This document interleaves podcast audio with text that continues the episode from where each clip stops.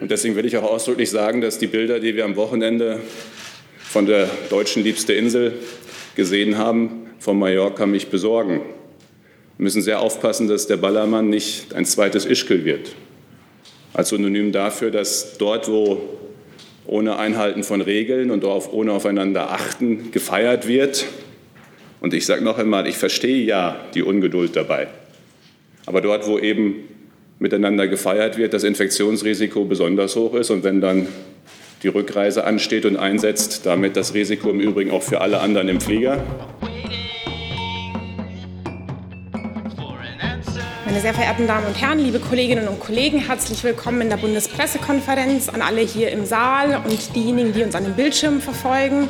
Ich darf heute hier Bundesgesundheitsminister Jens Spahn, ähm, den Präsidenten des Robert Koch Instituts, Professor Dr. Lothar Wieler und den Geschäftsführer der Forsa Gesellschaft für Sozialforschung und statistische Analysen, Manfred Göllner, hier willkommen heißen. Herzlich willkommen auch an Sie. Äh, wir bekommen heute eine Einschätzung zur Corona-Lage in Urlaubszeiten und das Thema Corona unter den Gesichtspunkten der EU-Ratspräsidentschaft. Bevor wir thematisch einsteigen, erlauben Sie mir kurz ein paar Vorbemerkungen. Die Bundespressekonferenz ist eine regierungsunabhängige Organisation. Wir organisieren hier an dieser Stelle Pressekonferenzen und ermöglichen, dass unsere Mitglieder und die Mitglieder des Vereins der ausländischen Presse hier ihre Fragen stellen können. In besonderen Zeiten werden wir übertragen, unter anderem auf dem Sender Phoenix und begleitet von Gebärdendolmetschungen. Das sind heute Daniel Meixner und Bernadette Zwiener. Auch an Sie herzlich willkommen und ein Dank an Phoenix, dass Sie diese Dolmetschung ermöglichen. Und damit würde ich können, können wir beginnen. Herr Spahn, Sie haben das Wort. Ja, liebe Frau Wolf, lieber Herr Professor Wieler, Herr Professor Güllner, meine sehr verehrten Damen und Herren, ich möchte mit Ihnen heute über die aktuelle Corona-Lage zu Beginn der Sommerzeit, der Urlaubszeit sprechen. Die ist erstmal grundsätzlich Stand heute äh, erfreulich.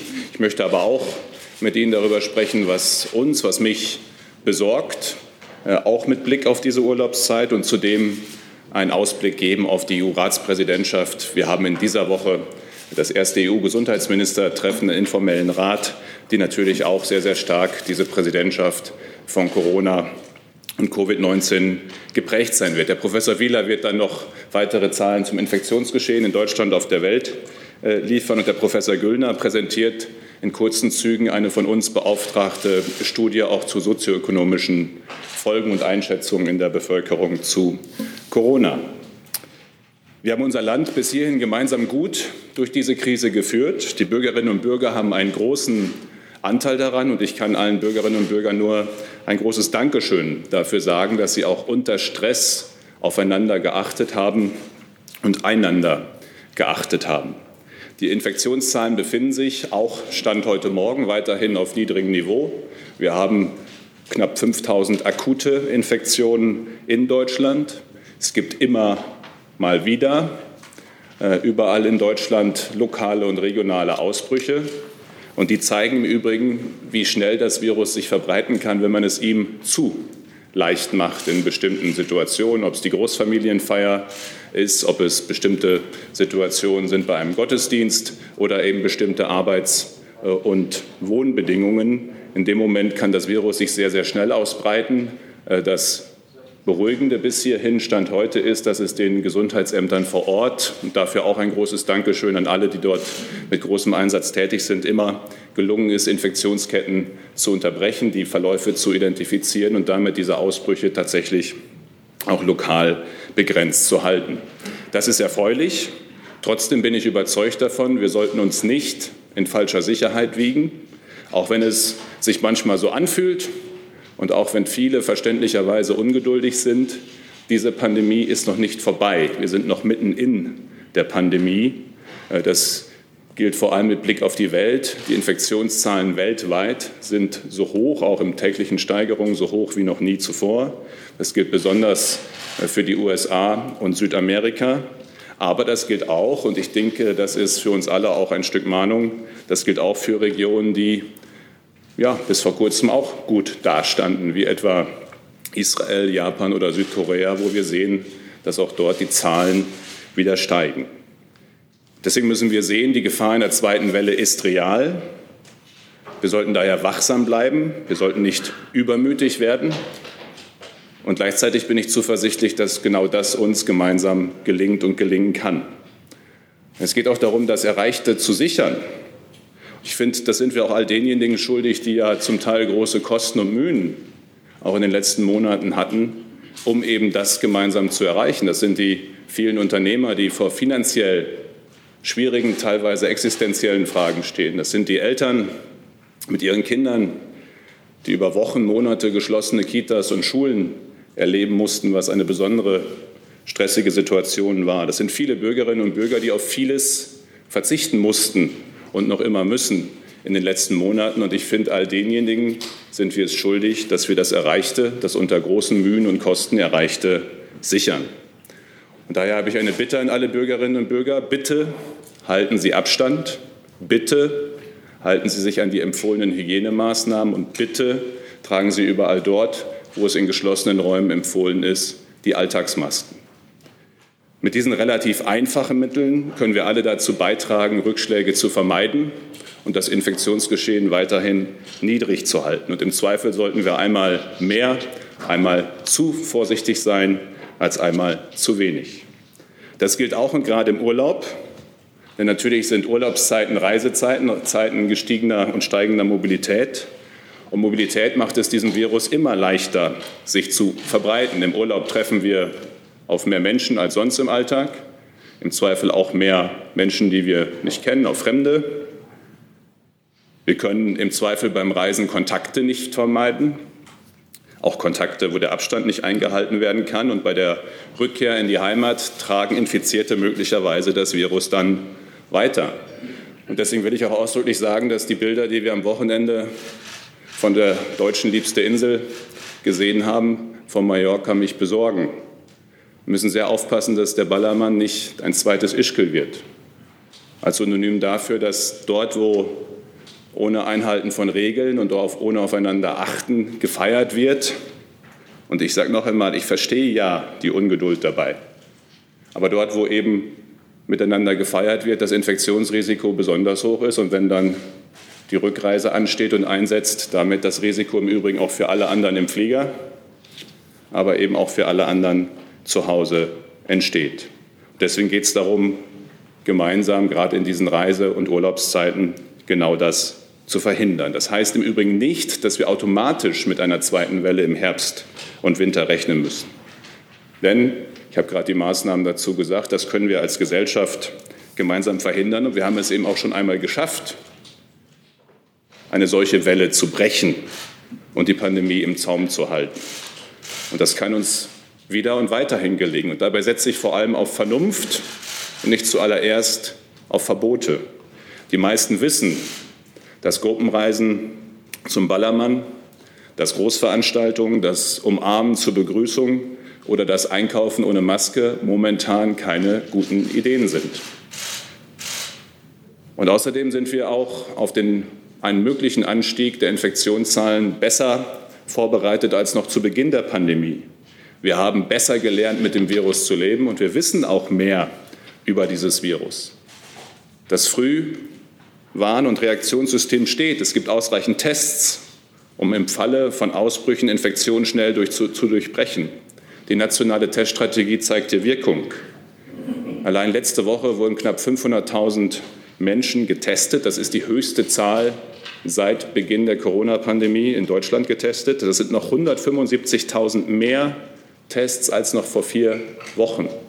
Das zeigt eben, dass unser Ansatz, stärker auch präventiv und in Reihentestungen zu testen, einen Unterschied macht, gerade dann auch in Ausbruchssituationen wie in Gütersloh. Wir sind besser in der Lage, unsere Intensivkapazitäten zu steuern, auch regional besser zu steuern, wenn sich entsprechende Bedarfe entwickeln, auch kurzfristiger zu steuern.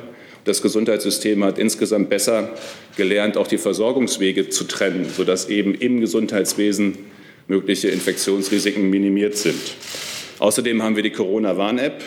Die hat noch nicht ganz Deutschland installiert, aber doch mittlerweile über 15,5 Millionen Bürgerinnen und Bürger in Deutschland. Das sind deutlich mehr, als manch einer prognostiziert hat. Und das sind mehr als in allen anderen europäischen Ländern zusammen.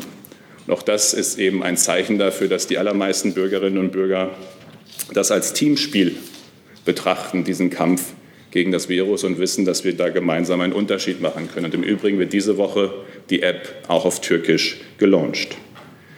Zur EU-Ratspräsidentschaft. Diese Woche treffe ich mich mit meinen Amtskolleginnen und Kollegen zur informellen Tagung in Berlin. Genau genommen treffe ich mich vor allem mit den beiden weiteren Kolleginnen und Kollegen aus Portugal und Slowenien im Rahmen der Trio-Ratspräsidentschaft, die hier in Berlin anwesend sein werden. Und die anderen Kollegen schalten wir in einer Videokonferenz dazu. Geprägt ist diese Ratspräsidentschaft zumal bei uns im Gesundheitsressort natürlich durch die Covid-19-Pandemie. In dieser Krise haben wir erneut erfahren, dass wir Europäer zusammenstehen müssen, um Gefahren abzuwehren und dass wir souveräner werden müssen, souveräner als Europäische Union, um uns zu schützen. Das ist unser Ziel.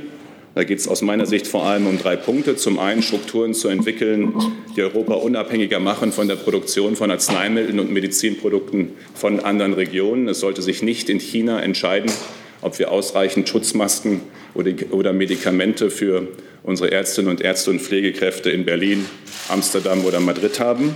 Wir wollen das Europäische Robert Koch Institut, das ECDC, stärken, ausbauen als europäische Behörde, die nach Europa hinein, aber im Übrigen auch wie das amerikanische CDC, Center for Disease Control, das amerikanische Robert Koch Institut sich auch stärker außerhalb von Europa dann engagieren kann. Ich war letzten September im Kongo, habe dort die Ebola-Situation mir vor Ort angeschaut und dann sieht man, wie stark auch das amerikanische CDC dort im Rahmen der WHO-Arbeit engagiert ist. Und ich finde, da kann auch Europa mehr leisten. Darauf wollen wir einen Fokus legen. Und das Dritte damit verbundene ist, dass wir die Rolle Europas im Rahmen der Präsidentschaft stärken wollen innerhalb der WHO, der Weltgesundheitsorganisation. Es ist ein herber Rückschlag für die WHO, dass die USA ihren Austritt äh, angekündigt haben. Umso wichtiger finde ich ein verstärktes Engagement Europas und vor allem ein koordiniertes, verstärktes Engagement Europas in der WHO, auch um notwendige Reformprozesse voranzutreiben.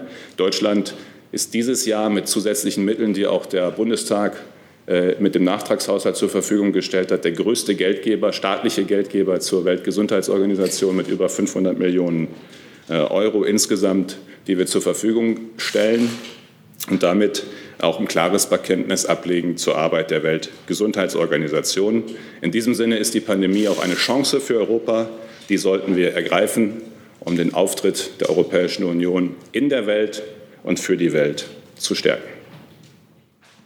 Liebe Hörer, hier sind Thilo und Tyler. Jung und Naiv gibt es ja nur durch eure Unterstützung. Hier gibt es keine Werbung, höchstens für uns selbst. Aber wie ihr uns unterstützen könnt oder sogar Produzenten werdet, erfahrt ihr in der Podcast-Beschreibung. Zum Beispiel per PayPal oder Überweisung. Und jetzt geht's weiter. Vielen Dank, Herr Spahn. Damit machen wir nahtlos weiter und das Wort hat Professor Wieler. Guten Morgen, meine Damen und Herren, sehr geehrter Herr Minister, sehr geehrter Professor Güllner.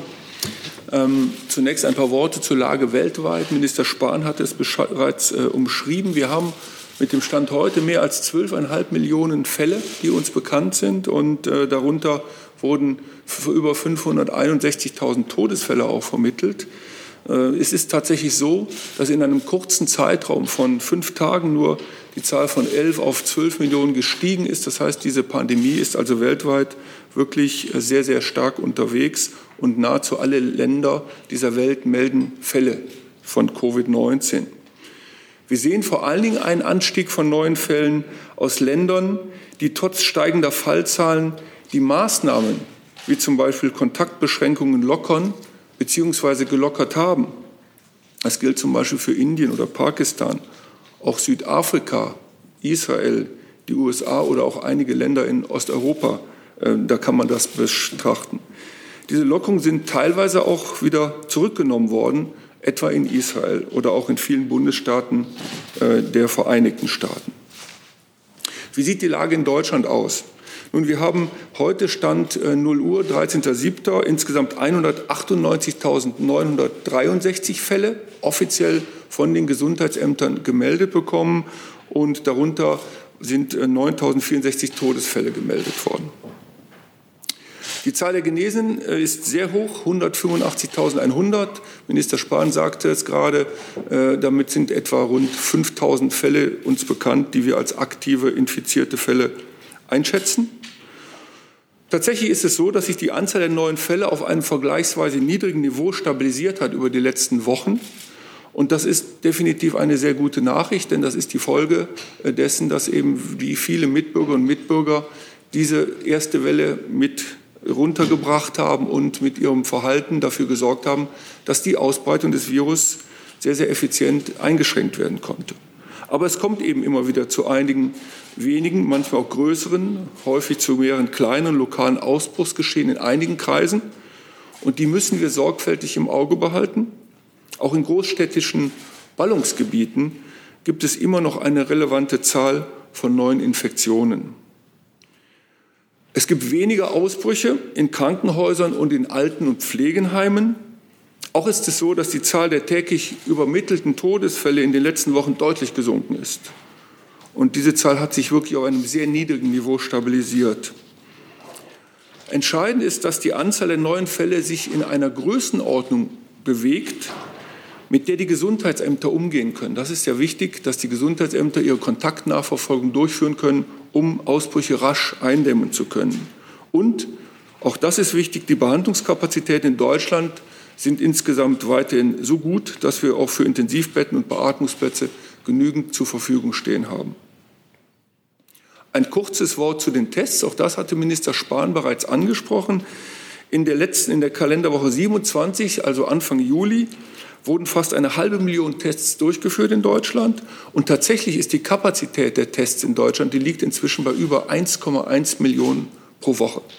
Und das ist äh, ein, eine sehr, sehr gute Basis, denn damit können wir Fälle sehr schnell finden, um diese dann auch entsprechend äh, zum Beispiel zu behandeln beziehungsweise auch in Quarantäne zu stecken, damit die Verbreitung des Virus eingeschränkt wird.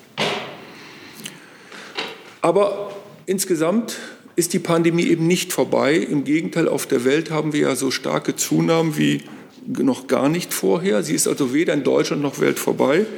Wir sollten alle weiterhin, und ich denke, wir müssen weiter im Achtsam sein. Ich kann auch wirklich jeden nur bitten, Sie alle bitten, dass wir weiterhin uns an die AHA-Regeln halten. Denn das Virus äh, kann sonst wieder Fuß fassen.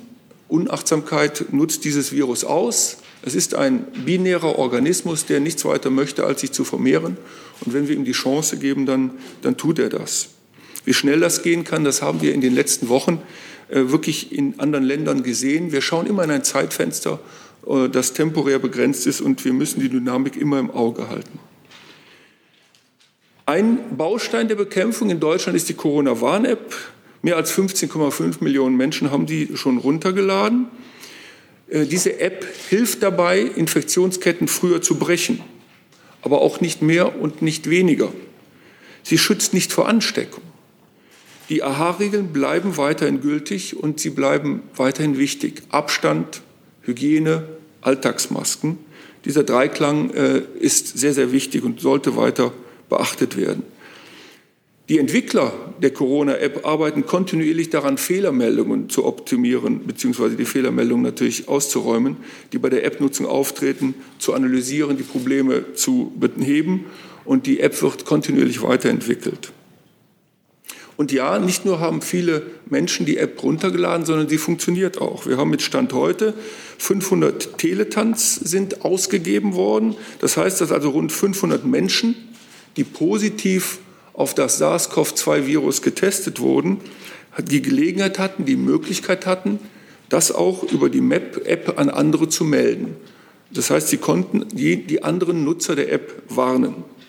Wie viele Menschen allerdings konkret dann gewarnt haben, das können wir nicht sagen. Das liegt am dezentralen Ansatz der Corona-Warn-App. Alle Daten der Nutzerinnen und Nutzer werden verschlüsselt und ausschließlich auf dem eigenen Smartphone gespeichert. Die Risikoüberprüfung findet auf dem Smartphone statt. Eine Risikobenachrichtigung, also die Statusanzeige erhöhtes Risiko, wird nur der oder dem Nutzer selbst übertragen. Zum Schluss möchte ich Ihnen noch erste Ergebnisse äh, einer Antikörperstudie mitteilen. Das sind Zwischenergebnisse einer von vier Antikörperstudien, die das Robert Koch Institut federführend leitet. Die Studie hat im April begonnen. Diese Studie heißt Seebluco, das heißt, es geht um Studien von Blutspendern. Ähm, bislang wurden rund 12.000 Blutspender untersucht Und wir sehen, dass bei diesen Proben bislang 1,3 Prozent dieser Proben positiv waren, also etwa eine von 100 Proben, in der konnten wir Antikörper gegen das SARS-CoV-2-Virus nachweisen. Das unterstreicht unsere Annahme, dass vermutlich der Großteil der Bevölkerung noch keinen Kontakt mit dem Virus hatte und weiterhin empfänglich für eine Infektion ist. Aber ich möchte betonen, diese Studie ist nicht repräsentativ für die gesamte Bevölkerung. Denn äh, Blutspender dürfen ja nur solche Erwachsenen sein, die äh, gesund sind. Also Menschen mit Grundkrankheiten sind zum Beispiel nicht erfasst. Es könnte auch sein, dass die Infektionsrate bei ihnen deutlich anders aussieht. Bislang wurden in der Blutspendestudie bei Männern doppelt so häufig Antikörper nachgewiesen wie bei Frauen. Und was überraschend war, die Blutspender und Blutspenderinnen zwischen 40 und 49 Jahren waren am wenigsten betroffen, hatten also am wenigsten Antikörper. Das ist allerdings anders bei den an das RKI von den Gesundheitsämtern übermittelten Meldefällen. Denn da gehört diese Altersgruppe zu jenen, wo wir ähm, am meisten Infektionen sehen bei Personen äh, unter 80 Jahren. Die meisten Antikörper, also die höchsten Raten, hatten wir bei Personen zwischen 25 und 29 Jahren, also bei Blutspenderinnen und Blutspendern. Hier wurden etwa bei 1,9 Prozent der Proben Antikörper nachgewiesen. Also da ist es so, dass rund zwei von 100 Blutspendern Antikörper aufwiesen. Das sind Zwischenergebnisse, das muss weiter untersucht und evaluiert werden. Die Studie läuft weiter. Ich möchte zum Schluss all denen danken, die zu, dem, äh, Studie, zu dieser Studie beitragen. Wir werden insgesamt rund ähm, 60.000 Proben noch untersuchen bis September. Ich danke den 13 Blutspendediensten, dem äh, Konsiliarlabor für Coronavirus an der Charité, als auch dem Institut für medizinische Virologie am Uniklinikum Frankfurt, die uns hier unterstützen. Danke Ihnen herzlich. Vielen Dank, Professor Wieler. Ähm, dann übergebe ich das Wort an Professor Güllner und noch eine äh, Bemerkung zwischendrin mit Blick auf die Zeit. Und wir haben eine Folge PK äh, und ich habe schon eine sehr lange Frageliste. Würde ich Sie bitten, sich nach Möglichkeit etwas kurz zu fassen, damit noch alle Fragen Platz haben. Vielen Dank. Ja, vielen Dank. Ähm, das äh, Bundesgesundheitsministerium hat ja äh, eine, ein Konsortium beauftragt, eine relativ breite Studie noch durchzuführen die die vorliegenden einzelnen Daten auch, denke ich, sinnvoll ergänzt. Das ist eine Kombination aus Befragungen und medizinischen Testungen. Ähm, das Konsortium besteht aus der Charité mit den Professoren Drosten und Winterer, der die medizinische Koordinierung vornimmt und die Logistik der Testungen. Und ergänzt äh, wird das auf der medizinischen Seite von den Professoren Notnagel und Nürnberg der Universität Köln. Den äh, sozioökonomischen Teil, das heißt den Befragungsteil, ähm, hat das IFO-Institut und Forsa äh, äh, übernommen. Wir haben jetzt die erste Befragungswelle abgeschlossen, die medizinischen Testungen, die zu Hause vorgenommen werden, wobei ein Rachenabstrich und eine Blutentnahme erfolgt, sind angelaufen. Im Herbst wird eine zweite Welle erfolgen. Und das ist, wie gesagt, auf repräsentativer Basis. Wir haben jetzt 30.000 repräsentativ ausgewählte Personen bundesweit befragt. Äh, sodass wir hier sehr detaillierte Ergebnisse sowohl regional auch, äh, als auch was einzelne Gruppen anbelangt vorlegen können. Ich kann heute jetzt in Anbetracht der Mahnung der Zeit nur ein paar Kernergebnisse ganz schnell Ihnen vorstellen. Das eine, was wir sehen können, dass Corona auch im Juni, wo wir die Untersuchung ja durchgeführt haben, trotz der eingetretenen Lockerung sich mit Corona äh, beschäftigen. Es sind fast drei Viertel die sagen, ich beschäftige mich fast täglich mit äh, Corona, ich, lasse, ich informiere mich, denke darüber nach. Hier ist interessant, dass bei den Jüngeren sind es etwas mehr als 50 Prozent, die denken auch noch an andere Dinge.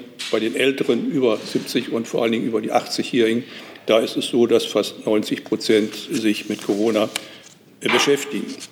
Ähm, die schon von Minister Spahn äh, angesprochene zweite Welle äh, bedrückt auch die meisten Menschen. Es halten nur wenige, nämlich 20 Prozent, es für unwahrscheinlich, dass es eine zweite Welle gibt. Die Mehrheit rechnet entweder äh, mit hoher Wahrscheinlichkeit damit, das sind 40 Prozent, oder knapp 40 Prozent sagen, wir schätzen die Wahrscheinlichkeit 50-50 ein. Also hier ist durchaus eine große Sorge vorhanden. Hier gibt es interessante äh, Regionalunterschiede. Äh, für am wahrscheinlichsten halten die Bremer dass es eine zweite Infektionswelle gibt. Und am unbesorgtesten in Anführungszeichen sind die Bürger in Sachsen-Anhalt. Wir haben dann ja die sozioökonomischen Folgen uns schon angeguckt, die wir im Juni feststellen konnten, die ich Ihnen kurz noch berichten will. Das eine ist, dass trotz der schwierigen ökonomischen Situationen im Augenblick nur eine Minderheit wirklich sehr besorgt ist, dass die Corona-Krise sie selbst in finanzielle Schwierigkeiten bringt. Das ist ein Zehntel, also zehn äh, Prozent sagen das.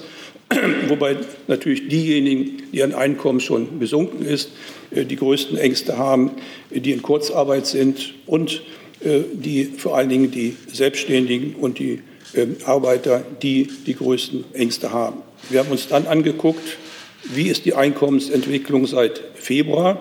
Und hier können wir sehen, dass 20 äh, Prozent sagen, unser Einkommen ist im Vergleich, also Stand Juni im Vergleich zum Februar gesunken, 20 Prozent. Allerdings 5 Prozent sagen, das hat nichts mit Corona zu tun und Corona bedingt sind es 15 Prozent, deren Einkommen äh, gesunken ist.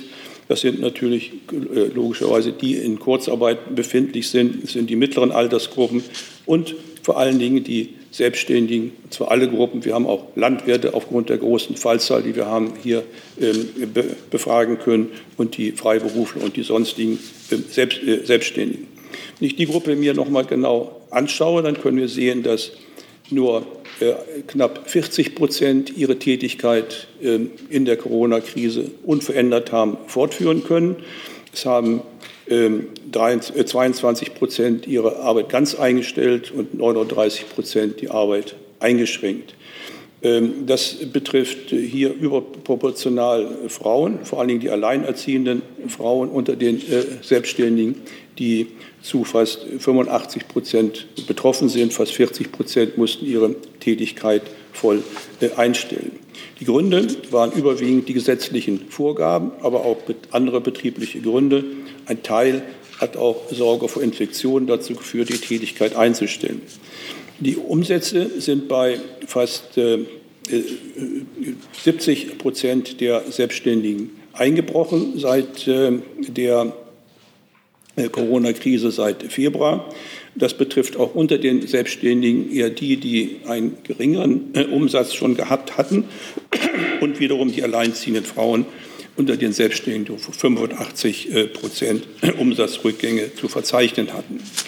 Die Selbstständigen haben dann alle möglichen Maßnahmen getroffen, um sich über, Wasser zu halten. Sie haben die privaten Ersparnisse genutzt, staatliche so, äh, Soforthilfen haben ein paar bekommen, äh, Geld bei Freunden gepumpt.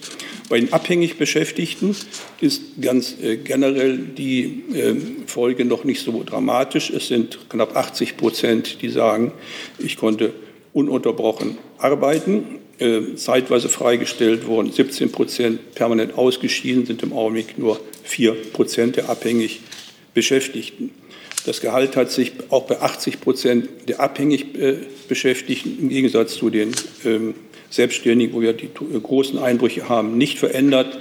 Äh, bei 15 Prozent hat sich das Einkommen verringert. Hier wiederum die unteren sozialen Schichten, die Geringverdiener, die äh, Hauptschulabsolventen, die Arbeiter, die am meisten davon betroffen sind. Auch bei der Kurzarbeit sind es vor allen Dingen die Arbeiter. 24 Prozent sagen, ich bin in Kurzarbeit.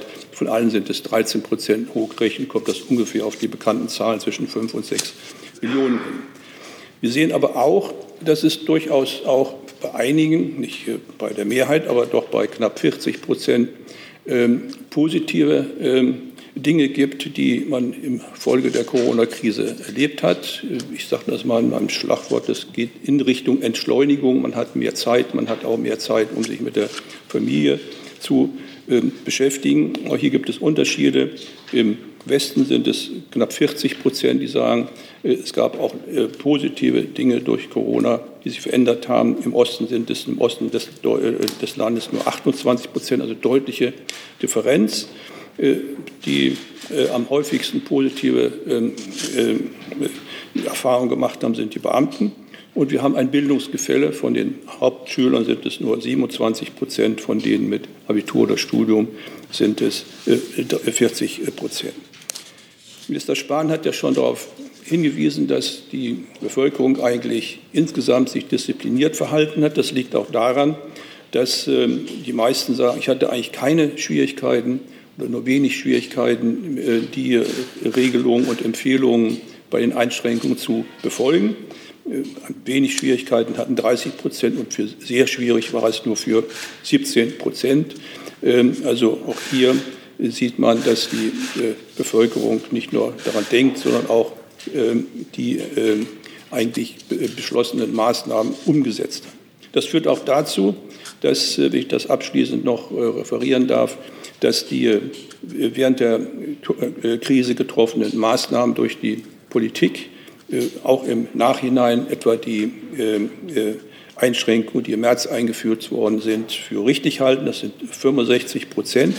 17 Prozent sagen, hätten noch strenger sein müssen. Es sind also über 80 Prozent, die die Maßnahmen für richtig halten oder äh, sie noch hätten lieber strenger äh, gesehen. Dass sie zu streng waren, sahen insgesamt nur 17 Prozent. Allerdings mehr Ostdeutsche als Westdeutsche. Ähm, und wenn man nach Ländern sich das nochmal äh, aufschlüsselt, in Sachsen sind es die meisten, die sagen, die äh, ähm, waren zu streng, die Auflagen im März. In Nordrhein-Westfalen haben die wenigsten gesagt, das sind 13 Prozent, äh, dass es nicht, dass es zu streng gewesen ist. Ähm, Männer empfanden die Auflagen mehr eher als zu streng als Frauen, Landwirte auch. Und, äh, äh, Darf ich Sie einmal ganz kurz unterbrechen? Entschuldigen Sie mit Blick auf die Zeit und die Frageliste ist schon sehr, sehr lang. Vielleicht können wir die restlichen Details wirklich gezielt auf die Fragen hin beantworten. Ja, vielleicht nur eine, das ist, ich bin ja bin auch zu Ende, die, die, die letzte Zahl, dass auch die Lockerung der Einschränkungen von über 80 Prozent für richtig gehalten werden. Also die Maßnahmen der Politik werden also von der großen Mehrheit für richtig befunden. Vielen Dank für Ihre Ausführungen. Deswegen auch nochmal an äh, Sie, liebe Kolleginnen und Kollegen. Ähm, vielleicht könnten Sie sich erst auf eine Frage beschränken und wenn wir die Zeit haben, dann setze ich Sie gerne nochmal auf die Liste. Und die erste Frage hat Herr Jung. Ich habe zum einen eine Frage zum Urlaub machen und eine zum Blutspenden. Äh, die geht ganz kurz. Äh, Herr Spahn, Sie sprachen von dem, man soll es dem Virus nicht zu leicht machen. Dann frage ich mich, warum das RKI und das Gesundheitsministerium die Empfehlungen der WHO und der, ähm, der EU-Behörde für Sicherheit im Flugverkehr ignoriert, wo gesagt wird, dass im Flug, äh, Flugzeug Abstand zu halten ist. Die WHO hat strengere Empfehlungen als die EASA und da geht es darum, dass die EASA empfiehlt, nur jeden zweiten Sitzplatz zu besetzen und möglichst auch nur jede zweite Reihe. Warum machen Sie es dem Virus hier zu leicht? Und zum Blutspenden würde ich von Herrn Spahn gerne wissen, wie Sie das empfinden als schwuler Mann, dass Sie nicht Blut spenden dürfen. Und warum ändern Sie das nicht? Geht los? Ja, Herr Jung, vielen Dank. Ähm, ich fange mit letzterem an. Die Frage beschäftigt mich auch, aber nicht als schwuler Mann, sondern als Bundesminister für Gesundheit, äh, als der ich äh, Verantwortung trage für diese Fragen. Äh, der Deutsche Bundestag hat gerade das Gesetz so geändert, dass auch die Bundesärztekammer und die Institutionen, die die Regeln festlegen, wer Blut spenden darf und wer nicht, dazu gezwungen sind, ähm, das regelmäßig zu überprüfen. Der Prozess findet gerade statt. Den werden wir äh, entsprechend begleiten, weil ich den Punkt, den viele machen, insbesondere schwule Männer, dass sie grundsätzlich nicht äh, Blutspender sein können, gut nachvollziehen kann und ich deswegen gemeinsam mit den zuständigen Institutionen schauen möchte, wie wir da eine Auflösung schaffen, die gleichzeitig das Infektionsrisiko weiter minimiert und gleichzeitig möglichst vielen das Blutspenden möglich macht. Also Thema sehe ich ähm, und wir sind in Gesprächen. Zur Frage des Fliegens ähm, ist dort wichtig, dass wir ein gemeinsames europäisches Vorgehen haben. Es bringt ja jetzt nichts, insbesondere auch bei den Flügen, die über Deutschland hinausgehen, ins EU-Ausland, äh, wenn wir national unabgestimmt Maßnahmen ergreifen. Deswegen haben wir uns innerhalb der Europäischen Union abgestimmt, stimmen uns auch weiterhin ab, welche Vorgaben es für den Flugverkehr äh, gibt und welche Empfehlungen. Äh, wichtig finde ich im Übrigen gerade beim Flugverkehr zu sehen, in welcher Geschwindigkeit die Luftströmung, die auch ja von oben nach unten äh, geht, was auch wichtig ist für die Frage, wie sich die Aerosole äh, verbreiten, dass die Luft äh, sehr stark ausgetauscht wird, viel Frischluft zugeführt wird und zudem auch entsprechende HEPA-Filter, wie sie genannt werden, also die mit der höchsten Filterkraft auch was dieses Virus angeht, eingesetzt werden. Ähm, das Thema muss man natürlich trotzdem immer wieder beachten, insbesondere die Frage, wie auch die Verpflichtung zum Maskentragen, die es ja gibt, nach dem, was mir jedenfalls anekdotisch berichtet wird. Ich bin selbst seitdem nicht Linie geflogen, aber wie es mir anekdotisch äh, berichtet wird, äh, nicht immer vollumfänglich um und durchgesetzt wird. Und die Erwartungen sollten wir schon mindestens haben, übrigens auch an die Fluggesellschaften, dass wenn äh, die Dinge schon so sind, dann das Maskentragen auch mit der entsprechenden Konsequenz durchgesetzt wird. Unmittelbar Nachfrage dazu? Ich wollte von Herrn Wieler gerne wissen, ob Sie das als RKI-Chef vertreten können, dass im Flugzeug kein Abstand gehalten werden muss, obwohl die WHO und die EASA das empfiehlt. Was ist denn mit dem RKI? Haben Sie da andere Erkenntnisse? Und Herr Spahn, die europäische Abstimmung ist also, dass man die Empfehlungen ignoriert. Also die, äh, es gibt ja eine Gruppierung, die im Rahmen äh, für die WHO diese, auf diese ähm, Empfehlungen gibt und die geben keine anderen Empfehlungen als das Robert Koch Institut. Es gibt eine andere Arbeitsgruppe, die äh, sehr deutlich sagt, dass es entscheidend ist, dass die äh, Filterung im Flugzeug. Wir unterscheiden natürlich teilweise ältere Baujahre in Flugzeugen von neueren. Das ist sehr wichtig für die äh, neueren und das sind, ich weiß nicht, wie viel Prozent das sind, also für die regelhaften äh, Linienflugzeuge ist der Luftaustausch und die Filterung äh, sehr, sehr äh, wichtig, sehr effizient. Ähm, die, das Maskentragen wurde ebenfalls angesprochen, ist ein wichtiger Punkt.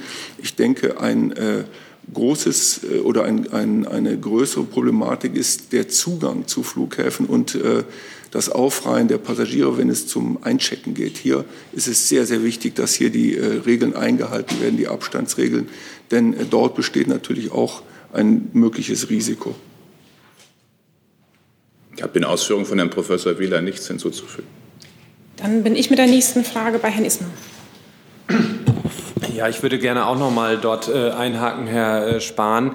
Ähm, Sie haben davon gesprochen, Ballermann darf kein zweites Ischgl werden, das sagt Herr Söder auch. Aber mich würde auch da interessieren, ganz konkret, äh, die Bürger hier äh, sind sehr diszipliniert und so weiter. Ähm, Herr Wieler hat gerade über die Zugänge zu Flughäfen gesprochen. Warum kann man sich auf europäischer Ebene dann nicht zu schärferen äh, Regeln irgendwie committen, dass man sozusagen da auch ähm, versucht, gerade bei dem Thema Flugzeuge und Flughäfen äh, stärker zu versuchen, das Virus nicht wieder einzuschleppen? Wir haben lange darüber gesprochen, ob die Kontrollen an deutschen Flughäfen bei China-Flügen äh, ausreichend waren oder nicht, ob es da auch Versäumnisse gab. Und es scheint, dass man hier wieder in das gleiche Problem hineinläuft. Nun, zum Ersten ganz grundsätzlich ähm, ist eher die Frage gewesen, ähm, die man diskutieren kann, ob man früher als Europäische Union die Einreisebeschränkungen aus Drittstaaten hätte ergreifen sollen. Das ist aber ein anderes Thema als das, das Sie gerade ansprechen. Darauf lege ich schon äh, Wert.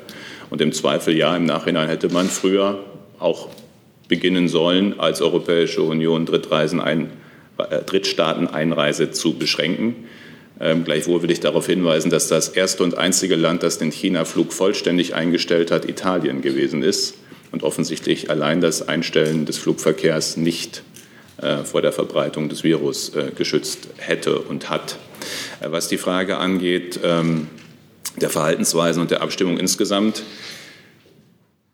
haben wir sehr, sehr klar gemacht, auch in den Gesprächen. Es gibt ja auch viele Länder, die gerade außerhalb der Europäischen Union auf uns zukommen, wo es darum geht, äh, die vom Tourismus sehr stark auch wirtschaftlich abhängen, was wieder gehen kann und was nicht. Und ich habe schon die Erwartung an Länder und auch die gegenseitige Erwartung innerhalb der Europäischen Union, dass wenn wir ja alle unter großen Kosten und Mühen das Infektionsgeschehen insgesamt in Europa so runtergebracht haben und einige Länder mit noch viel höheren auch gesellschaftlichen und wirtschaftlichen Kosten als wir in Deutschland.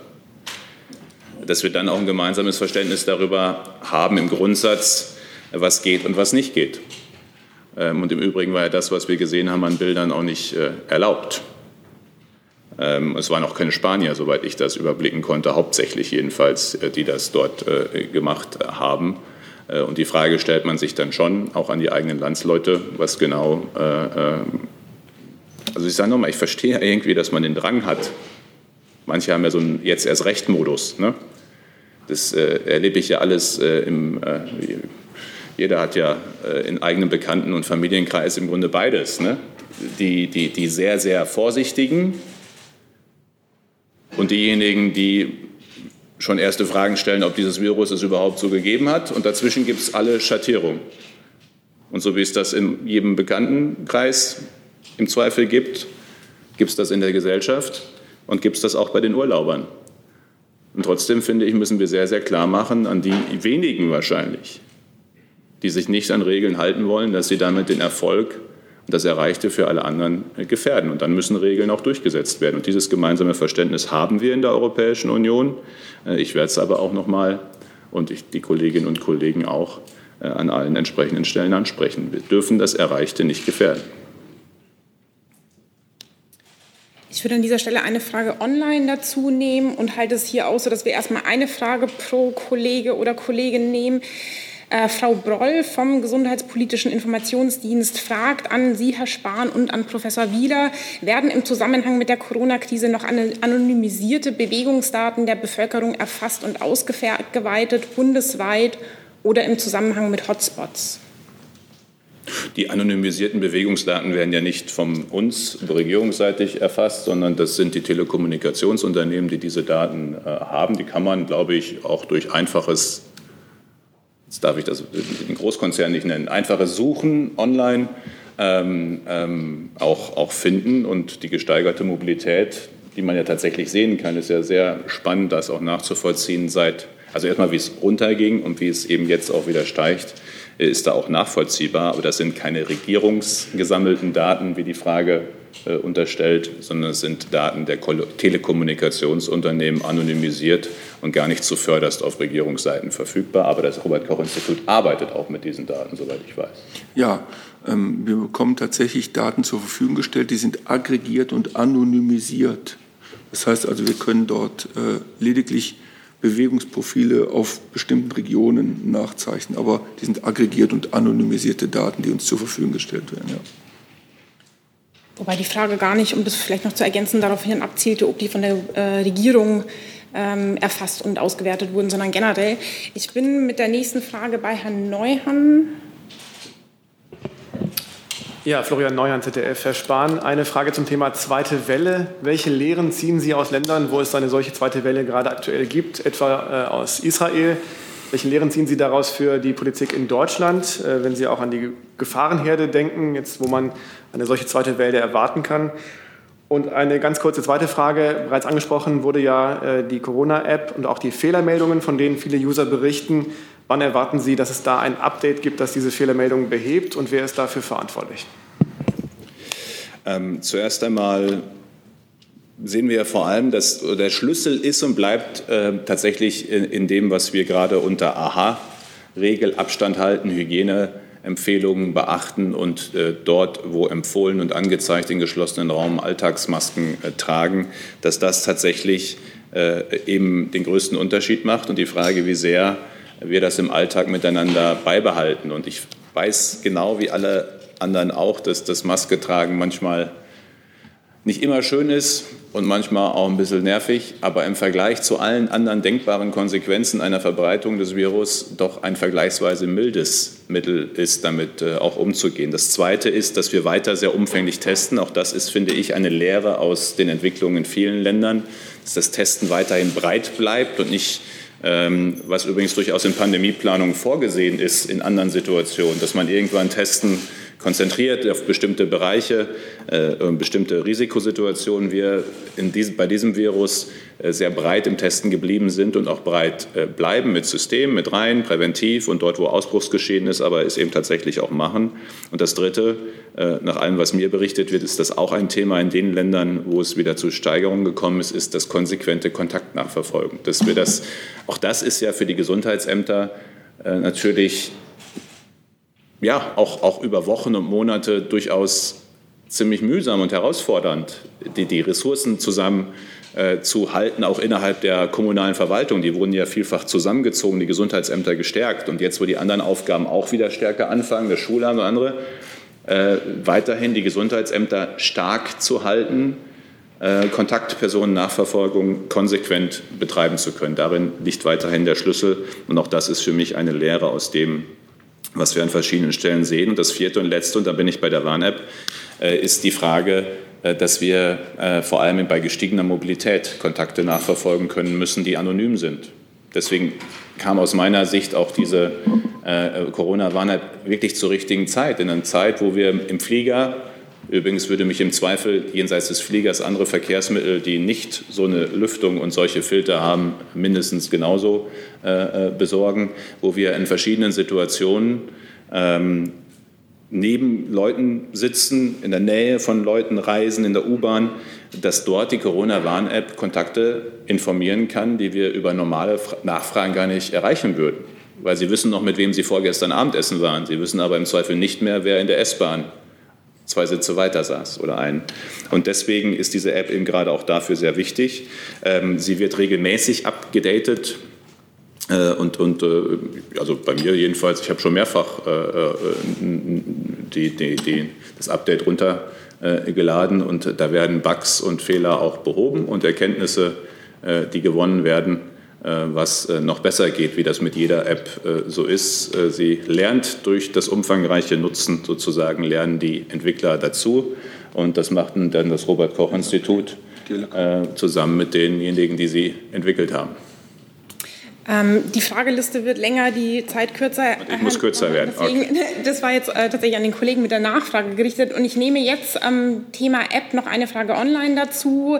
Herr Jordans von AP fragt ähm, an Sie, Herr Spahn, ob Sie schon Anfragen anderer Länder erhalten haben, die bei der Erstellung einer App und, der, und dem entsprechenden Backend ähm, um Hilfe und Rat bitten und ob Deutschland denn bereit wäre, Großbritannien behilflich zu sein in dieser Hinsicht. Na, zuerst einmal ist die App ja in weitesten Teilen oder vollumfänglich Open Source, ähm, deswegen ja auch sehr leicht nachzuvollziehen und nachzumachen, wenn man so will, sozusagen. Und gleichzeitig ähm, Klar, gibt es Anfragen aus verschiedenen Ländern, zum Teil sind es Informationsanfragen, zum Teil auch eine grundsätzliche Abfrage, ob Bereitschaft zur Kooperation da ist. Die ist natürlich da und überall, wo es gewünscht ist, äh, unterstützen wir äh, auch äh, sehr, sehr gerne. Da aber in nahezu allen Ländern wie in Deutschland die Debatte zur App eine sehr politische und öffentliche ist, ist im Zweifel der Wunsch, schon Voranfragen öffentlich zu machen, glaube ich, bei den Kollegen aus den anderen Ländern nicht überaus geprägt. Also wir sind im engen Kontakt äh, äh, da, wo gewünscht ist mit anderen Ländern. Gleichzeitig, das will ich auch noch mal sagen, ist die deutsche Corona-Warn-App in, in, allen europäischen Ländern im App Store äh, verfügbar. Äh, wie gesagt, mittlerweile in drei Sprachen. Wir arbeiten auch an weiteren Sprachen. Und wo gewünscht ist, sind wir jederzeit zur Kooperation bereit. Aber es ist eben auch für jedes Land irgendwie auch eine Frage habe ich so den Eindruck, für uns war es das ja vielleicht auch ein bisschen nationaler Prestige, ähm, zu einer solchen App zu kommen. Ähm, ich finde es umso wichtiger, dass wir aber bei der Kommission, auch das wird vorangetrieben, ähm, das Backend schaffen, dass die unterschiedlichen Apps dann austauschen können, äh, im Falle etwa zum Beispiel einer Positivmeldung. Und die konkrete Frage zu Großbritannien ist damit abgedeckt? Auch mit den britischen Kollegen sind wir im, äh, im engen Austausch. Ähm, und gleichzeitig freue ich mich, dass die Information, dass es auf der Welt mindestens eine funktionierende Corona-App gibt, auch die Kollegen in Großbritannien mittlerweile so sehen. Dann bin ich im Saal bei dem Kollegen neben Herrn Neuhan. Ja, Christian Wipp, NTV RTL. Auch nochmal eine Frage zur App. Herr Spahn, Sie haben es ja gerade angesprochen. Warum gibt es eigentlich nur eine, eine warum gibt es diese deutsche App? Warum wurde nicht von Anfang an versucht, eine europäische App zu schaffen? Oder beziehungsweise warum versuchen Sie es nicht im Nachhinein, diese Systeme zusammenzuschalten, dass auch der Franzose, der hier durch die U-Bahn fährt, äh, vielleicht die deutschen App-Benutzer warnen kann mit seiner französischen App? Und ähm, was ist eigentlich mit älteren Smartphones? Die sind ja oft nicht äh, tauglich für diese App. Wird daran noch gearbeitet oder interessiert das jetzt nicht weiter? Dankeschön. Sehr geehrter äh, Herr Wilb, äh, zum Ersten äh, liegt es daran, dass es halt auch sehr unterschiedliche Konzepte gibt. Sie wissen, dass wir uns für ein dezentrales, freiwilliges Konzept entschieden haben, wo, und der Professor Wähler hat noch mal darauf hingewiesen, äh, auch keinerlei Daten. Ich verstehe die Frage, die wir auch öfter kriegen, wie viele sind jetzt positiv gesetzt, wie viele wurden informiert und anderes mehr. Gibt es bestimmte Regionen, wo es vermehrt auftaucht, sind ja Fragen, die wir kriegen, auch von Kolleginnen und Kollegen hier, von Ihnen, ähm, die wir aber nicht beantworten können mit einem dezentralen, freiwilligen äh, Konzept. Andere Länder haben sich für andere Konzepte entschieden, auch was zentrales Datensammeln angeht und anderes mehr. Und dann ist es natürlich äh, mit unterschiedlichen Ansätzen nicht per se gleich äh, kompatibel äh, gewesen. Ähm, gleichwohl ist es technisch, wird daran gearbeitet, eben ein Backend, ein Server zu entwickeln, idealerweise betrieben und die macht es ja auch von der Europäischen Kommission auf europäischer Ebene, die es dann möglich macht, entsprechende Positivmeldungen äh, auszutauschen. Das ist in der Entwicklung, braucht aber natürlich auch äh, seine, äh, seine Zeit. Und ansonsten gilt das, was ich vorhin gesagt habe, ist die deutsche App auch oder die, was heißt die deutsche App, unsere Corona-Warn-App beim Robert-Koch-Institut auch verfügbar in allen anderen europäischen App Stores und mittlerweile auch in den USA, wenn ich es richtig weiß. In den USA noch nicht. Noch nicht, an denen arbeiten wir noch. Ja, genau. Dann bin ich bei Herrn Ring. Ähm, die älteren Smartphones, ähm, ja, es ist, die Situation ist so, dass gut 80, 85 Prozent äh, derjenigen, die ein äh, äh, Mobilgerät haben, ähm, ein Handy haben, äh, ein Smartphone haben, das entsprechend nutzen können. Aber es tatsächlich so ist, dass es eben für die Älteren technisch auch nicht geht. Zum einen, weil das aber nicht unsere Entscheidung ist, die Entscheidung der Hersteller, eben und dann können wir jetzt lange über die Abhängigkeit von bestimmten amerikanischen Großkonzernen diskutieren, hilft mir aber jetzt in der konkreten Situation äh, nicht, eben äh, die Geschäftspolitik haben, diese äh, älteren Geräte nicht mehr entsprechend äh, die Software abzudaten und diese Bluetooth-Technologie, die Low Energy mit geringem Batterieverbrauch im Hintergrund ja arbeitet. Diese Bluetooth Low Energy Technologie gibt es auf den älteren Geräten so nicht und deswegen kann es dann auch nicht mit geringem, könnte es gar nicht dann so arbeiten. Herr Rinke hat die nächste Frage. Herr Spahn, äh, zu der EU-Ratspräsidentschaft hätte ich ganz gerne äh, zwei Fragen gehabt. Sie haben erwähnt, dass ein Ziel sein muss, äh, Medikamentenproduktion nach Europa und Deutschland zurückzuverlagern, keine Abhängigkeit von China zu haben. Können Sie sagen, ob das für alle Medikamente zutrifft oder ob Sie so eine Prioritätenliste haben? Das ist der eine Aspekt. Und der zweite Aspekt. Können wir uns auch da auf eine Frage beschränken und ich setze sie wieder hängt mit drauf? aber auch mit der EU-Ratspräsidentschaft zusammen. Ähm, bei der WHO, Sie haben gesagt, dass die EU stärker werden soll. Ist das ein Ziel, das jetzt schon in der deutschen Ratspräsidentschaft verwirklicht werden soll? Oder sollte man da die amerikanischen Präsidentschaftswahlen erstmal abwarten? Danke. Zum einen, ähm, Herr Rinke, was die Frage der Medikamente angeht, ähm, nein, es geht ausdrücklich nicht darum, jetzt sozusagen das gesamte, äh, viele Tausende, äh, ja auch Wirkstoffe umfassende Medikamentenportfolio, zigtausende, Portfolio, zigtausende im Zweifel, äh, wieder vollständig in Europa zu produzieren. Es geht darum, für bestimmte, und die muss man dann miteinander definieren, im Prozess gibt es äh, auch, äh, bestimmte Wirkstoffe auch Produktion in Europa zu haben.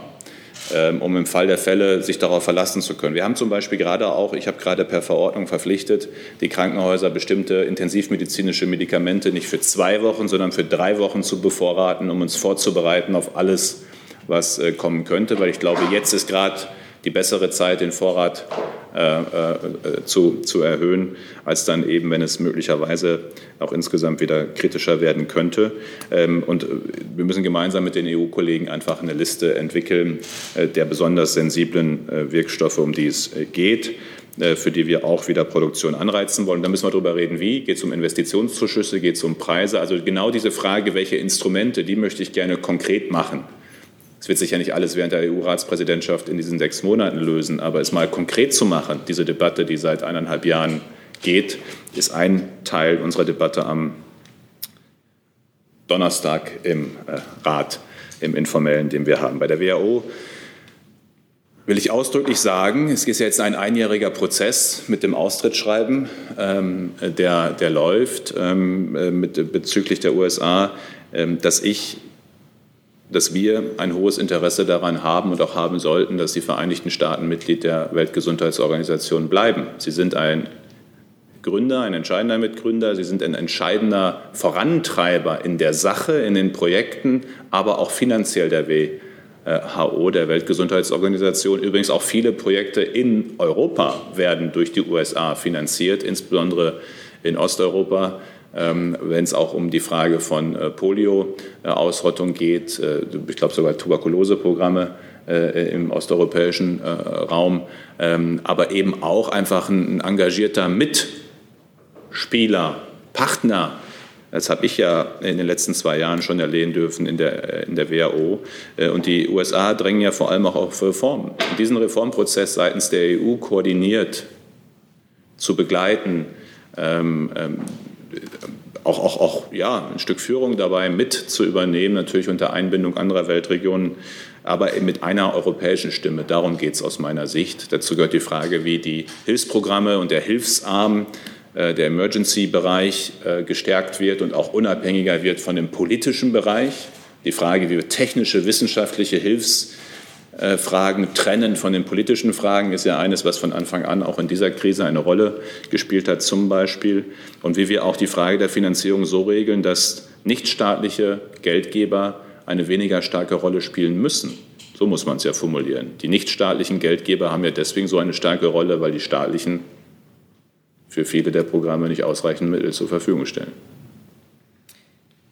Wir haben noch 30 Minuten und ich habe noch elf Fragen. Daraus ergibt sich äh, die Länge, die für jede Frage bleibt. Herr Jessen hat die nächste. Ja. Frage geht an beide.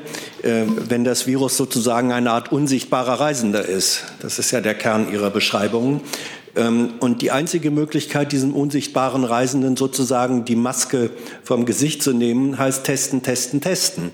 Das war der Slogan von Beginn der Kampagne an. Testen, testen, testen. Und jetzt hören wir von Ihnen, dass Sie nur die Hälfte der zur Verfügung stehenden Testmöglichkeiten ausnutzen. Warum? Wäre es nicht die beste Möglichkeit, eine relative Sicherheit in der Bevölkerung zu schaffen, wer betroffen ist oder nicht, wenn Sie sagen, alles, was wir an Testkapazitäten haben, nutzen wir und stellen es zur Verfügung? Warum nur die Hälfte? Grundsätzlich steht die gesamte Testkapazität, die ja in den Laboren abgerufen werden kann, äh, zur Verfügung. Aber wir haben immer, Sie haben einen Zusatz vergessen, den jedenfalls wir seitens des Bundesministeriums für Gesundheit immer gemacht haben. Testen, testen, testen, aber gezielt. Weil der PCR-Test, der Test, äh, um SARS-CoV-2 äh, nachzuweisen, eben eine Momentaufnahme ist.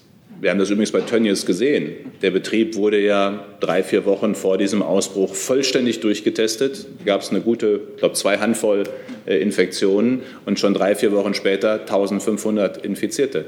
Das zeigt, dass äh, einmal durchtesten nicht reicht, sondern das Entscheidende sind Konzepte, die dann in bestimmten Bereichen regelmäßiges Testen, Reihentesten vorsehen, so wie das jetzt bei den Schlachthöfen in vielen Bundesländern gemacht wird, ein oder zweimal jede Woche durchtesten. So wie wir es empfehlen und vorsehen bei jeder Aufnahme von neuen Patienten in die Krankenhäuser. So wie es angeordnet werden kann, in bestimmten Situationen regelmäßig jede Woche Pflegepersonal, medizinisches Personal äh, zu testen, ähm, sodass es am Ende darum geht, ich bin bei Ihnen, viel zu testen. Und diese Kapazitäten werden nicht irgendwie per Anordnung oder, oder, oder so nicht genutzt, sondern sie werden im Moment nicht abgerufen, auch von denjenigen. Ich meine, Sie müssen ja sehen, wir haben heute Morgen gut 200 Neuinfektionen äh, gehabt. Ähm, wir haben halt insgesamt auch natürlich ein Testgeschehen, auf, äh, ein Infektionsgeschehen auf niedrigem Niveau. Ähm, in dem Moment, wo Zahlen sich irgendwo verändern, werden natürlich auch viel mehr Tests wieder gemacht. Gütersloh wurden 40, 45.000 Tests gemacht innerhalb weniger Tage. Für solche Situationen müssen wir ja auch Kapazitäten vorhalten, damit man sie dann schnell abrufen kann. Aber es macht am Ende Testen dann eben vor allem Sinn, ausbruchsbezogen und als Reihentestung. Aber nicht einfach, weil das in falscher Sicherheit wiegt, jeden einfach mal irgendwie testen, äh, wo kein Kontakt da war, keine Symptomatik, kein sonstiger irgendwie Grund, weil das am Ende wirklich nur eine Sekunden-Momentaufnahme ist. Sie können das Labor, äh, die Praxis verlassen, steigen in die U-Bahn und sind infiziert, haben aber das Gefühl, sie wären es nicht. Herr Kreuzfeld hat die nächste Frage. Entschuldigung, das ist eine Frage an beide auch. Herr Spahn, Sie haben gesagt, ähm, der Ballermann darf nicht das neue Ischgl werden. Ein großer Unterschied zwischen beiden ist ja, dass in Ischgl vor allem in engen geschlossenen Räumen gefeiert wurde und im Ballermann, wenn ich jetzt die Bilder richtig gesehen habe, draußen. Deswegen würde mich mal interessieren, ob es inzwischen eigentlich neue Erkenntnisse zu Ansteckungssituationen gibt, vielleicht auch von Herrn Wieler aus den Rückverfolgungen des, der Gesundheitsämter, inwieweit im Freien es eigentlich schon zu Ansteckungen gekommen ist, weil zumindest die Warnungen damals nach den größeren Demonstrationen oder diesen ersten Freiluftpartys haben ja jetzt nicht zu sichtbaren Peaks geführt. Deswegen ist nochmal meine Frage, gibt es nachgewiesene größere Ansteckungen im Freien. Grundsätzlich, Herr Kreuzberg, ähm, haben wir tatsächlich, äh, insbesondere auch die Wissenschaft und wir mit ihr, äh, beim Infektionsgeschehen und den Infektionsrisiken bezüglich der Aerosole, auch die WHO hat ja gerade ihre Einschätzung zu Aerosolen äh, äh überarbeitet, äh, viel gelernt. Wir haben übrigens auch gelernt, dass das Thema Schmierinfektion, also was anfassen, desinfizieren, relativ weniger ein Thema ist und dafür eben das Thema Aerosole und dass die atmen wir schon aus, dafür muss ich gar nicht husten, sondern einfach nur sitzen und atmen, äh, machen einen Unterschied, insbesondere in geschlossenen Räumen. Ähm, deswegen, ähm, also wenn ich manche Situationen auch in der Stadt sehe, der Fahrradfahrer mit der Maske, ähm, macht natürlich jetzt für das Infektionsrisiko keinen Unterschied bei dem, äh, bei dem Wind und der ist, schadet auch nicht, aber jetzt, macht jetzt an der Stelle keinen Unterschied, macht vor allem einen Unterschied im geschlossenen Raum. Ähm, das Problem beim Feiern ist ja ein anderes. Wenn, Sie, wenn, Sie am, am, wenn ich die Bilder vom Ostseestrand sehe und äh, ich weiß, da weht die Meeresbrise und alle passen ein bisschen aufeinander auf, da werde ich noch nicht gleich nervös. Wenn ich aber sehe, und wir kennen uns doch alle, wie das ist, wenn man feiert, wenn dieselbe Flasche rumgereicht wird, aus der getrunken wird, wenn man sich umarmt und viele jedenfalls beim Feiern und unter Alkoholgenuss im Zweifel auch Nähe suchen, dann potenziert das natürlich das Risiko. Und deswegen ist das gar nicht per se sozusagen nur das Draußensein, sondern die ganze Situation, die Feiern einfach mit sich bringt. Und ich bin jetzt wirklich kein Spielverderber oder Spaßverderber oder Feierverächter. Ähm, aber es ist halt gerade nicht die Zeit dafür. Ähm, und wenn wir das Verständnis miteinander haben, dann können wir schon einen Unterschied machen. Ich höre jetzt schon, wie die ersten irgendwie die Wiesen-Alternativpartys zu Hause organisieren, weil die Wiesen ausfallen. Also das war jetzt nicht der Sinn dahinter, dass weil die Wiesen ausfallen, jetzt alle in ihre Privatwohnungen äh, die Wiesenersatzfeier verlegen äh, an der äh, Stelle. Ähm, und, und deswegen ist es jetzt mehr die Situation des Feierns und Ausgelassensein, die dann eben Risiko wieder erhöht. Aber Sie haben recht, im geschlossenen Raum im Zweifel noch stärker natürlich erhöht als im nicht geschlossenen. Herr Wieler dazu noch ergänzen? Ja, ich, also diese Abstand und diese Zeitregel, die gelten ja unabhängig ne, von innen und außen. Und wir sagen ja, also wenn man das eben nicht einhalten kann, dann äh, kommt zusätzlich noch die Maske dazu. Das ist ja dieses Grundtenor. Selbstverständlich ähm, geschieht das draußen nicht so leicht wie drinnen, aber prinzipiell können Sie natürlich auch draußen durch Tröpfcheninfektion ohne Maske jemand anderen infizieren. Und das ist genau der Aspekt der Nähe und der zeitlichen Zusammenkunft. Und insofern äh, haben wir gelernt, dass Aerosole eine größere Rolle spielen, als wir das vor einigen Wochen noch wussten. Und dass es besondere Umgebungen gibt in geschlossenen Räumen. Chorausbrüche beim Singen haben wir gelernt. Singen spielt eine große Rolle. Es gibt bestimmte Settings, wie wir das sagen, wo die Ansteckungsgefahr eben noch größer ist. Aber deshalb ist ja in anderen Settings nicht weg. Also dieser Abstand 1,50, diese 15 Minuten, diese Regeln, die wir haben, sind innen und außen sinnvoll. Und wo es nicht geht, trägt man eben noch Maske zusätzlich. Ich nehme an dieser Stelle noch mal eine Frage aus dem Digitalen dazu, die schließt sich ganz gut an, dreht in eine etwas andere Richtung. Der Kollege Wegener von dpa fragt, dass etwa ein, Fünf, ein Fünftel äh, der ähm, Bevölkerung das Risiko einer zweiten Welle für unwahrscheinlich einschätzt. Halten Sie es vor diesem Hintergrund ähm, für notwendig, zu den Beschränkungen zurückzukehren, um das Risiko durch die in Anführungszeichen Unbelehrbaren zu minimieren? Die Frage richtet sich an Sie, Herr Spahn. Also grundsätzlich einmal ähm, kann ja keiner von uns ausschließen, dass es eine zweite Welle gibt, insbesondere wenn sich die Jahreszeit auch noch mal äh, verändert. Ich lerne gerade viel, auch noch mal möglicherweise äh, die immunologische Situation des, des, Körpers in der Biologie äh, verändert, aber eben auch unser Verhalten sich verändert, vor allem auch in der Frage, äh, in welchen Räumen geschlossen, nicht geschlossen äh, halten wir uns auf. Das kann niemand ausschließen und wir wollen uns darauf vorbereiten. Sie kommt aber auch nicht automatisch, sondern es liegt an uns selbst. Und deswegen stimme ich grundsätzlich Herrn Wegener zu, umso mehr mitmachen, äh, sich an äh, bestimmte äh, Regeln halten im Alltag, äh, desto äh, geringer ist eben dieses Risiko.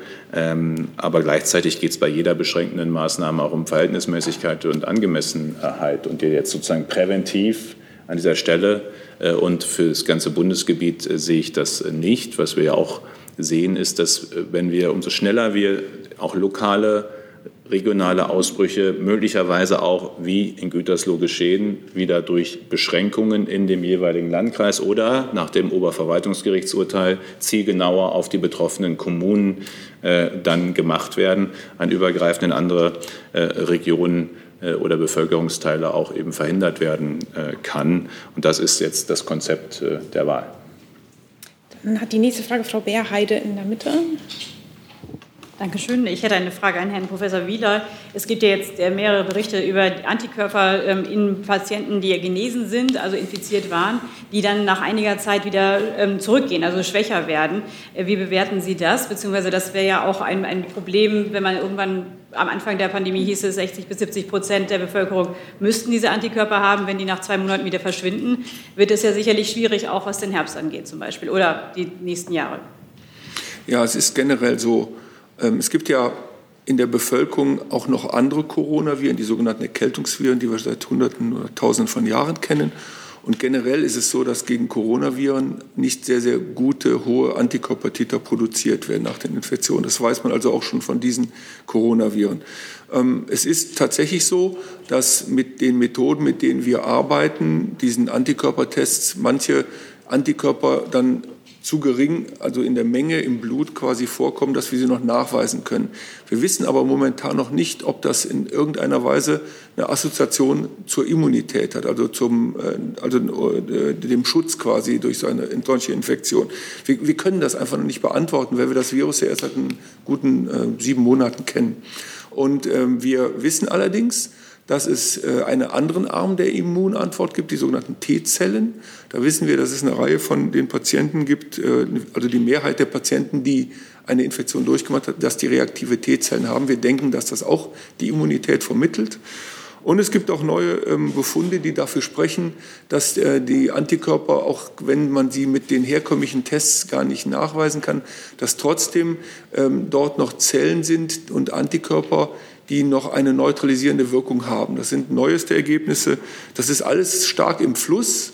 Und wir dürfen, glaube ich, Stand heute können wir nicht sagen, dass die Menschen, bei denen wir keine Antikörper mehr nachweisen, dass die nicht auch immun werden. Wir wissen das noch nicht genau und werden das im Laufe der nächsten Monate, aber denke ich, alles die Wissenschaftler herausfinden. Im Übrigen, wenn ich das noch hinzufügen darf, gibt es ja interessante Studien, die wir uns natürlich jetzt auch noch mal näher anschauen müssen miteinander, ob das durchgemacht haben einer Infektion mit einem der anderen Coronaviren in den T-Zellen zu einer solchen Antwort geführt hat, dass es vielleicht keine Immunität, aber zu einem milderen Verlauf führt bei diesem Coronavirus. Da gibt es erste Erkenntnisse, das wäre auch spannend. Das ist jetzt noch weiter äh, zu, zu beleuchten. Wir finanzieren da auch Teilstudien zu, aber das würde natürlich zur Frage äh, der Risikoeinschätzung dann auch noch mal einen Unterschied machen. Frau Hüsch hat die nächste Frage. Ich habe eine Frage äh, zur Entwicklung der Impfstoffe. In Tübingen beginnen ja nun die Tests an äh, Freiwilligen. Ich würde gerne von Ihnen beiden wissen, wie optimistisch Sie sind, äh, dass das äh, zu einem Erfolg führen kann. Ja, zuerst einmal, Frau Hüsch, stimmt mich optimistisch, dass es deutlich mehr Freiwillige, deutlich, wirklich überdeutlich mehr Freiwillige gegeben hat, die sich impfen lassen wollten, als tatsächlich Probanden überhaupt eingeschlossen werden in die Studie, was ja zeigt, dass es äh, durchaus eine hohe Bereitschaft zur Impfung äh, äh auch in der Bevölkerung äh, da ist. Äh, zum Zweiten ist es erstmal überhaupt vielversprechend, dass wir so hinreichend viele Kandidaten, Impfstoffkandidaten in Deutschland, aber auch international haben, die schon Phase 2, 3 erreicht haben in vergleichsweise ja kurzer Zeit, was auch mit Vorforschungen zu tun hat, die es aus anderen Zusammenhängen äh, eben gibt und auch mit einem zusammenwirkenden Engagement, einem Poolen von Kräften und Ressourcen, wie wir das wahrscheinlich so äh, noch nie zuvor auch in der Menschheitsgeschichte hatten, wenn es um das Entwickeln eines äh, Impfstoffes äh, geht. Ähm, gleichzeitig sind Impfstoffe, das ist etwas, was am gesunden Menschen verimpft wird. Äh, wo natürlich die Risikoabschätzung nochmal was anderes ist, als wenn es um ein, ein, ein Krebsmedikament oder was anderes ginge. Es wird auch viel, viel häufiger verimpft. Also wir müssten ja davon ausgehen, dass ein Impfstoff möglicherweise ein, zwei, drei Milliarden Mal verimpft würde. Und natürlich die Frage, welche Wirkungen und Nebenwirkungen es gibt, äh, da nochmal auch eine sehr besondere Rolle spielt. Und deswegen Ihnen, glaube ich, stand heute niemand verlässlich, wenn Sie fragen, es ist vielversprechend.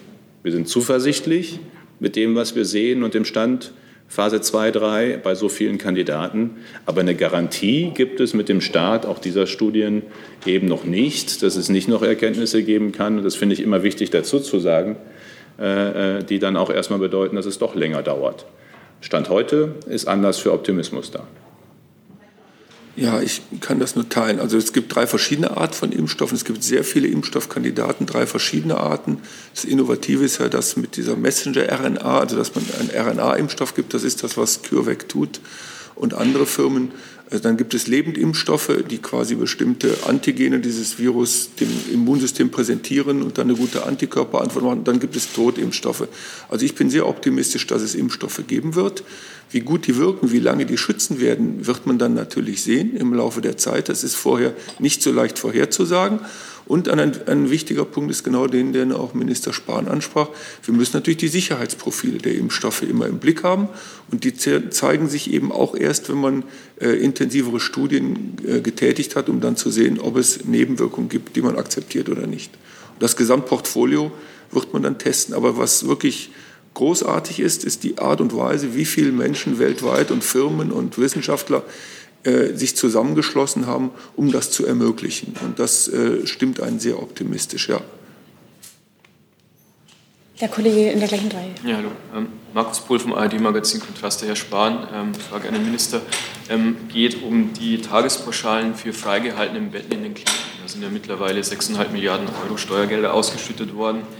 Ähm, wir haben jetzt Hinweise darauf, dass zumindest in einigen Kliniken ähm, diese Auswahl, welche Betten freigehalten werden, nicht nach medizinischen Kriterien erfolgt, sondern nach finanziellen Kriterien.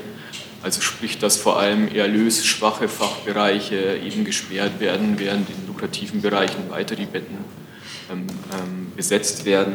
Dazu die Frage, sehen Sie da eine Gefahr, dass es da möglicherweise zu so einer Schieflage kommen könnte, die man ja gar nicht beabsichtigt? Und müsste ähm, vor diesem Hintergrund nicht auch für mehr Transparenz und Kontrolle gesorgt werden. Unseres Wissens nach ist es ja im Moment so, dass auch Ihr Haus nicht weiß, welche Betten eigentlich konkret freigehalten werden und auch nicht kontrolliert werden, ob diese frei gemeldeten Betten denn tatsächlich auch frei sind. Ähm, zuerst einmal ähm, gibt es das Risiko, das Sie beschreiben, ohne Zweifel. Ähm, übrigens auch in anderen Bereichen in der Psychiatrie mussten wir feststellen, dass äh, es aufgrund der äh, äh, Pauschale fürs nicht belegte Bett äh, in der Höhe es Anreize geben kann, die Betten nicht zu belegen. Und das ist natürlich nicht das, was intendiert war, sondern was ja intendiert war, war äh, Entschädigung zu geben für die Vorbereitung, wenn wir uns erinnern an Mitte März, als die Entscheidung getroffen wurde, auf ähm, eben auch die mögliche Welle.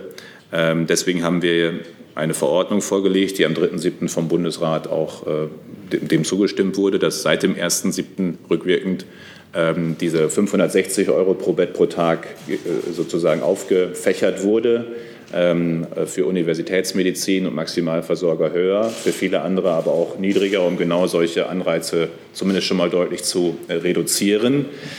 Es gehört natürlich auch ein merkwürdiges medizinisch-ethisches Verständnis dazu, äh, das so äh, zu handhaben. Ein sehr fragwürdiges, nicht nur merkwürdiges, sehr fragwürdiges und hinterfragbares und zu hinterfragendes. Äh, eine Kontrolle der Zahlungen gibt es, in diesem Fall aber eben sozusagen nachgelagert. Also die Meldung, welche Krankenhäuser ähm, in welchem Umfang die Gelder bekommen haben, die werden wir ab, das läuft ja bis 30. September, ähm, äh, dann nachgelagert bekommen und dann natürlich auch werden sie, äh, wird es Kontrolle äh, geben können.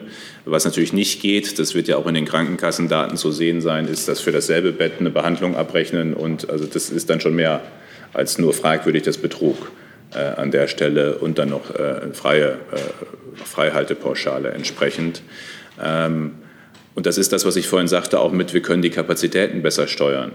Also so eine pauschale Maßnahme würde man Stand heute für eine mögliche neue Situation nicht nochmal treffen. Aber in der damaligen Situation, das hat es ja noch nie gegeben in Deutschland, dass wir sozusagen irgendwie Betten freiziehen mussten, wollten, Intensivbetten in größerem Umfang. Äh, nicht wissend auch, in welchem Umfang wir sie brauchen würden. Stand heute wissen wir, haben auch digitale Tools dafür, mit dem Divi-Register, Intensivbetten und anderes mehr, könnten wir viel besser regional die Bettenkapazitäten steuern und wissen, wie viel schneller sie entsprechend frei werden.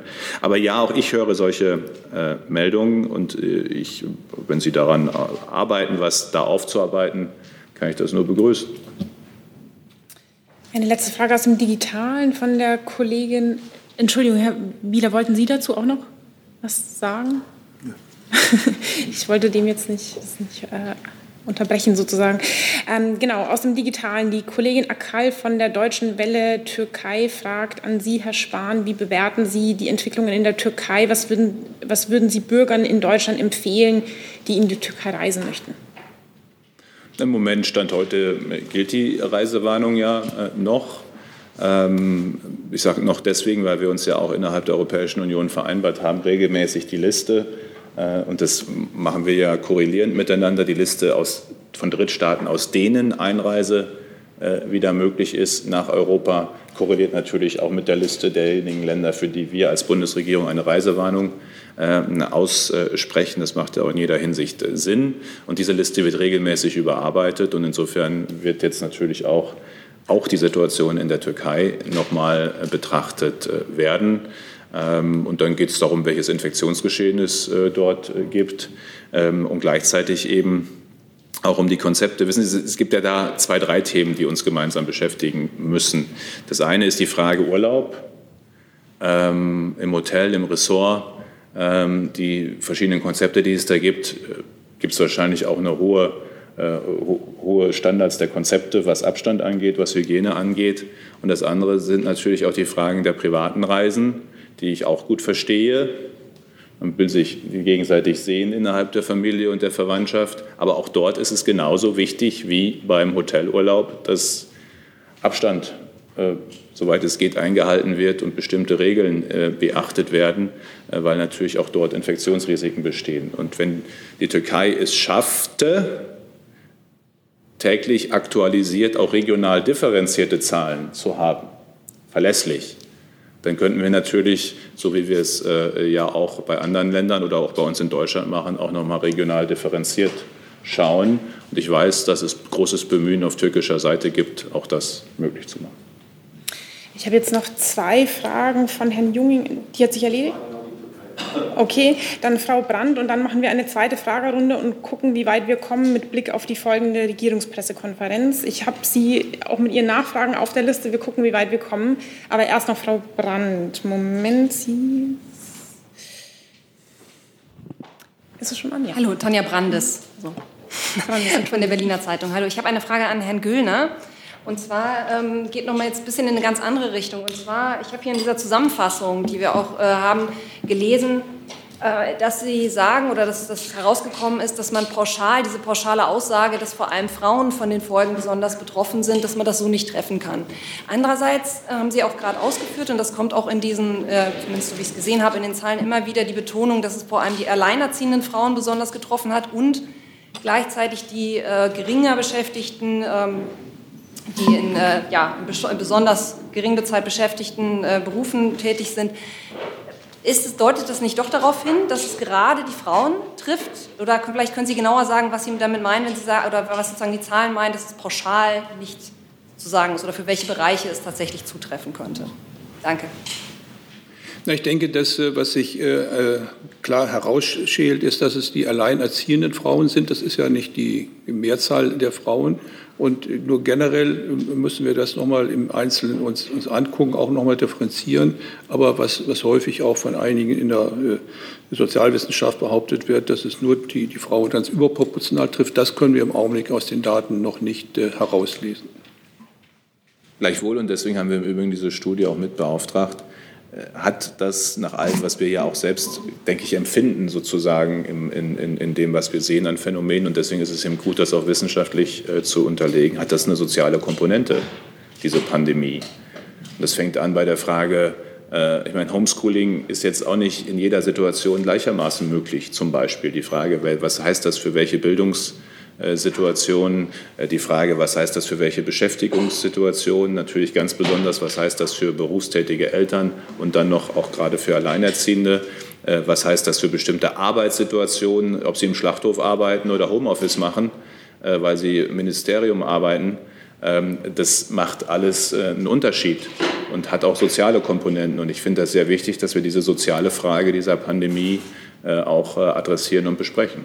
Und deswegen haben wir eben, und die Umfrage und die Studie ist ja noch sozusagen ein Zwischenergebnis im weiteren Gang, äh, auch diese Studie beauftragt.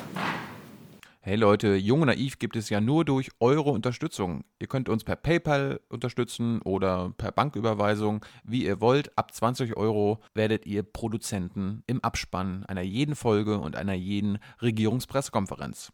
Danke vorab. Ähm, Herr Jung und dann Herr Rinke. Herr Wieler, äh, über welchen Fehler in den letzten vier Monaten ärgern Sie sich als RKI-Präsident am meisten? Also Fehler des RKI oder Ihrer Arbeit?